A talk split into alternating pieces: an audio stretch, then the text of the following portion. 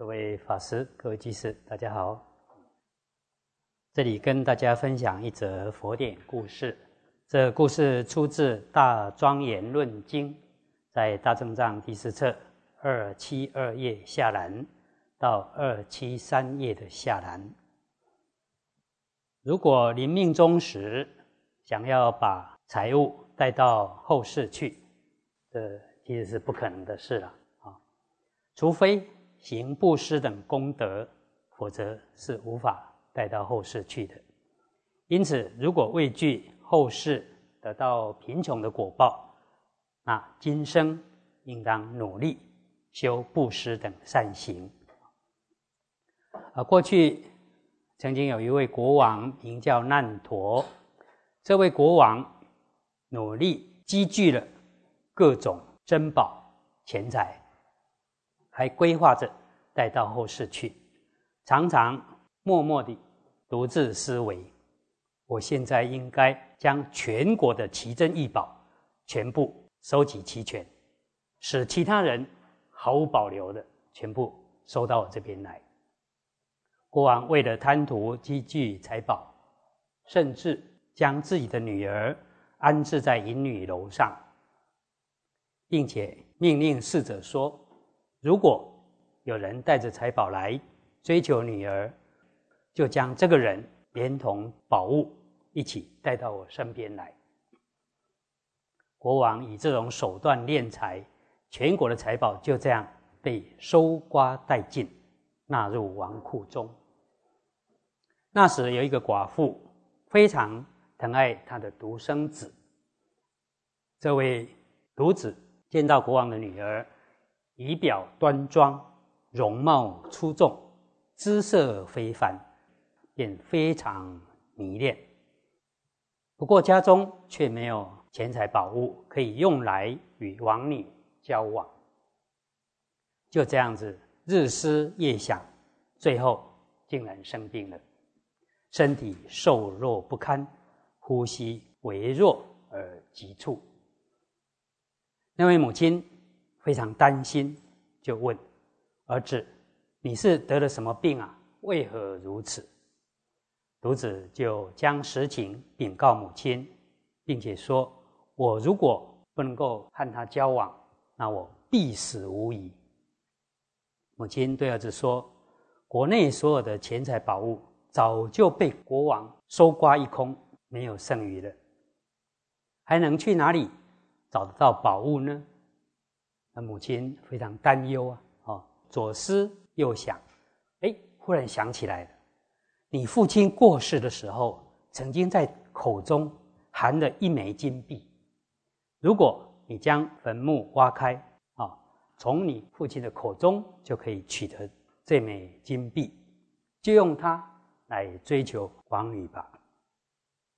这位独生子便照着母亲的指示前去挖掘。父亲的坟墓，并且撑开父亲的嘴巴，把这枚金币取了出来。这孩子带着金币来到王女身旁，啊，要追求王女。那王女就依照惯例差遣侍者，将独子连同金币一并送到国王面前。国王看到之后，就对这独子说：“国内的珍宝几乎……”已经被我收刮殆尽了，除了我的宝库的财宝之外，应该其他地方没有任何的财宝了啊！你的金币是从哪里来的？你一定还藏了许多的宝藏。于是便对这独子种种严刑拷打，想要逼问其他宝藏到底藏在什么地方。这个人回答国王说。我并没有在地里面藏匿任何的宝藏，是我的母亲指示我，父亲过世时在口中含了一枚金币，我挖开了坟墓才取得这枚金币的。当下国王立刻派人前往查看真假，派去的差使到坟墓前一看，果然看到死亡的父亲嘴巴被撬开了。然后才相信这个孩子所说。国王听了差使的回话，独自思量着：过去我收罗累积了一切的宝物，希望能够带着这些宝物到后世去。而这个人的父亲连一枚金币都无法带到后世，那再多的财宝更带不走了。国王他有感而发，就说了一段寄送，大略的意思是这样的：之前我辛辛苦苦的聚集一切珍贵宝物，希望能将所有的宝物跟随自己一起。带到后世去。现在看到这个掘墓的人，竟然将王者口中的金币也夺走了，都不放过。这样看来，一枚金币都无法带到后世去，何况再多的珍贵宝物呢？更带不走了。国王进一步思维：那么我有什么方法可以使这些珍宝？跟着我到后世去呢？过去曾经有一位转轮圣王叫鼎生王，他能够带着七宝啊，有金轮宝、象宝、马宝，还有摩尼宝啊、玉泥宝、主藏城堡、主兵城堡啊，这些随从啊、象马等七宝到天上去。另外，罗摩王也借着建造草桥。抵达楞伽城，啊，印度史诗的《罗摩衍那》里面提到，罗摩王的王妃被罗化卢王所夺，把他幽禁在楞伽城，啊，罗摩王他就举兵啊去征服罗发奴王，把他王妃救出来，啊，这么一段典故。啊，这位国王想，我想要升天，却没有天梯。想要到楞伽城，却又没有桥梁。我想要将财宝带到后世，可是现在一点办法都没有。这时候，有一位聪明有智慧，又能够察言观色、洞察先机的大臣，知道国王的心意，就对国王说：“国王所说的的确非常有道理。如果转生到后世，”必须要财宝，但是今世的珍宝以及象、马等等，却无法带到后世去。为什么呢？国王，你今世的身体尚且还不能够带到后世去呀，更何况是财宝、象、马等身外之物呢？身体都不能带走，身外之物你还怎么带着走呢？那么有什么方法才能够让这些珍宝带到后世呢？那只有布施、供养沙门、婆罗门、贫穷乞丐等，以这种种善行福德招感的福报，才能够跟随着人到后世去。所以，想要把财宝带到后世去，并不是像您这样子。囤积在宝库中啊，哦，就可以带到后世去的，不是啊？那必须修种种的善行，才能够感得福德果报啊，带到后世去。接着，大臣又说了一段寄颂，意思如下：一个面貌庄严的人，投射在水中的倒影，自然是非常的美好。而倒影的美好或者是丑陋，其实都来自于人生的面貌。倒影只不过是如实的将影像映现在水面上而已。有庄严的面貌，自然水中的倒影就美好；如果是蓬头垢面，那水中的倒影自然就丑陋。今世的所作所为，就如同面貌一般；后世感得的身形相貌，就如水中如实映现出来的倒影一样。以界定会庄严的面貌，日后必得可爱的果报。如果照做种种恶行，则未来必定遭受非常痛苦的果报。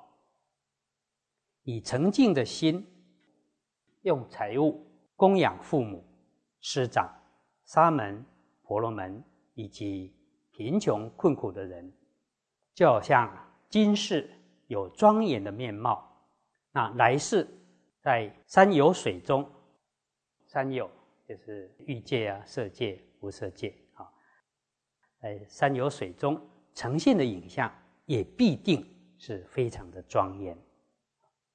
因为今世修布施、持戒、智慧等善业，后世必定感得安乐的果报。就如同人有庄严的面貌，啊，其水中的倒影也一定如实的映现出来。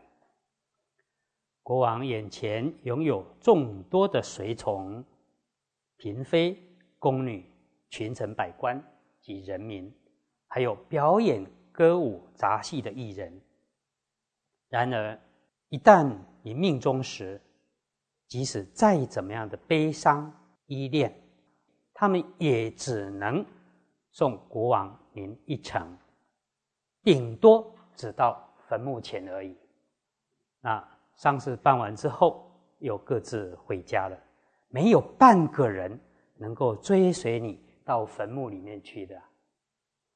无论是王后、宫女、侍者等人，还有王库所储藏的众多珍宝，以及象、马、宝车、轿子，所有工人娱乐游戏的设备，王宫城堡、人民乃至园林嬉戏的地方，全部都舍你而去，你只能独自一个人走向死亡。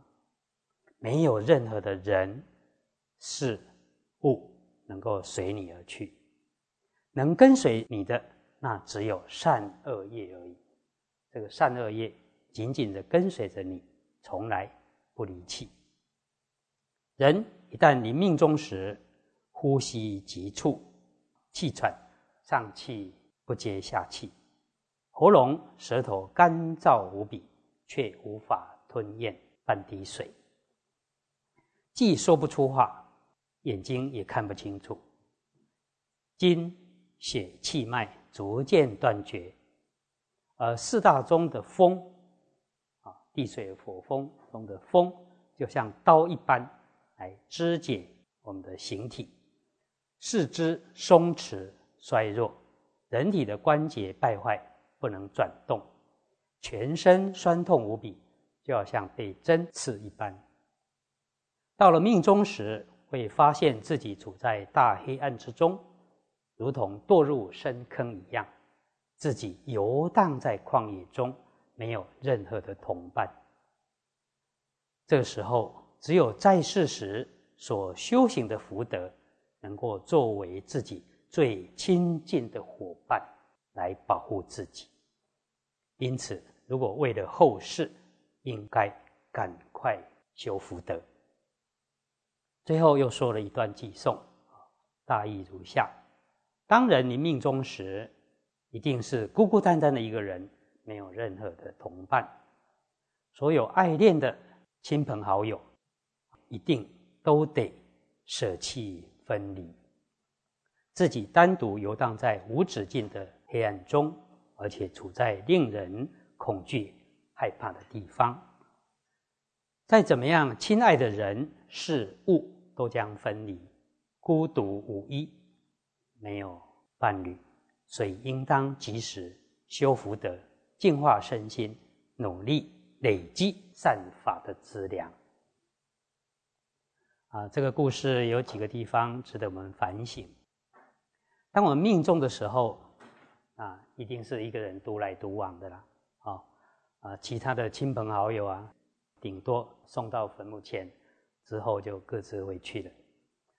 自己生前所累积的财宝，当然也没办法跟随我们到后世去啊。就像故事中所说的，即使一枚小小的金币都带不走了，连他自己的儿子啊，还将金币又抢回去啊。好，假如这样看来，国王累积了那么多的财宝，这些财宝人见人爱呀，不知道到时候又会被大家抢成什么样子呢？另外啊，故事里面有提到，好丑随其面，影溪现水中。我们照镜子啊，啊，镜中人不漂亮，你不能怪镜子啊，当然是怪自己啊。所以里面提到，我们的业影随形，因果如影随形。我们身体长什么样子，这影像就一定是什么样子嘛。好，而且是随着到处走啊。所以，我们今世的所作所为是什么样子，下辈子呈现的就是如实呈现的那个样子。所以我们好好反省，如果行善布施、持戒。自然能够感得庄严美好的善果。如果到处欺骗、悭贪、嗔心过重、心胸狭窄，那么他来世感得的果报可想而知。我们希望自己未来如何啊，就要看现在的心是呈现什么样的样子，我们的行为又是什么样的行为。啊，今天简单以这些跟大家共勉。